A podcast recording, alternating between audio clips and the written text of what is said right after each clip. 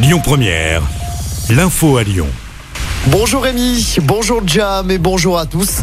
Hommage et émotion après la mort de Jean-Pierre Pernaud. L'emblématique présentateur du journal de 13h sur TF1 est décédé hier des suites d'un cancer du poumon. Il avait 71 ans. Il a accompagné des millions de Français avec son JT de 13h de 1988 à 2020. Le Premier ministre Jean Castex salue la mémoire d'une voix familière. Emmanuel Macron a également réagi. Jean-Pierre Pernaud a habité le cœur de nos foyers. Le Lyonnais Stéphane Bern a de son côté fait part de son infinie tristesse.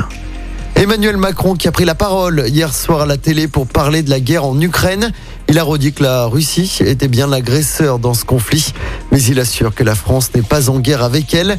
Les jours qui viennent seront vraisemblablement de plus en plus durs selon le président. La France qui prendra sa part dans l'accueil des réfugiés ukrainiens. Près d'un million d'Ukrainiens ont déjà fui le pays en une semaine. 800 Ukrainiens sont déjà arrivés sur le sol français, selon Gérald Darmanin, le ministre de l'Intérieur ce matin. A noter que de nouvelles négociations sont prévues ce jeudi entre Kiev et Moscou.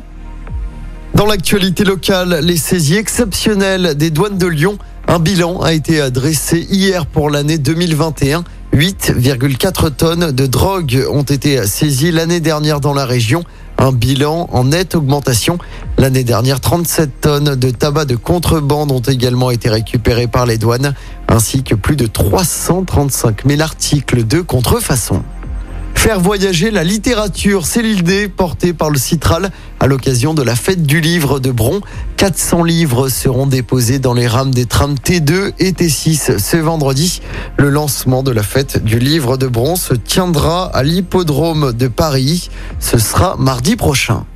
Du sport, du football, Nice-Nantes, c'est l'affiche de la finale de la Coupe de France.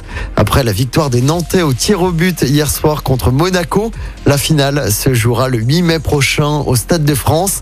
Et puis toujours en sport, du tennis à suivre tout à l'heure. Caroline Garcia dispute son huitième de finale de l'Open 6e sens métropole de Lyon au Palais des Sports de Gerland. La lyonnaise sera opposée à l'italienne Martina Trevisan. Ce sera cet après-midi. Écoutez votre radio Lyon Première en direct sur l'application Lyon Première, lyonpremière.fr et bien sûr à Lyon sur 90.2 FM et en DAB+. Lyon Première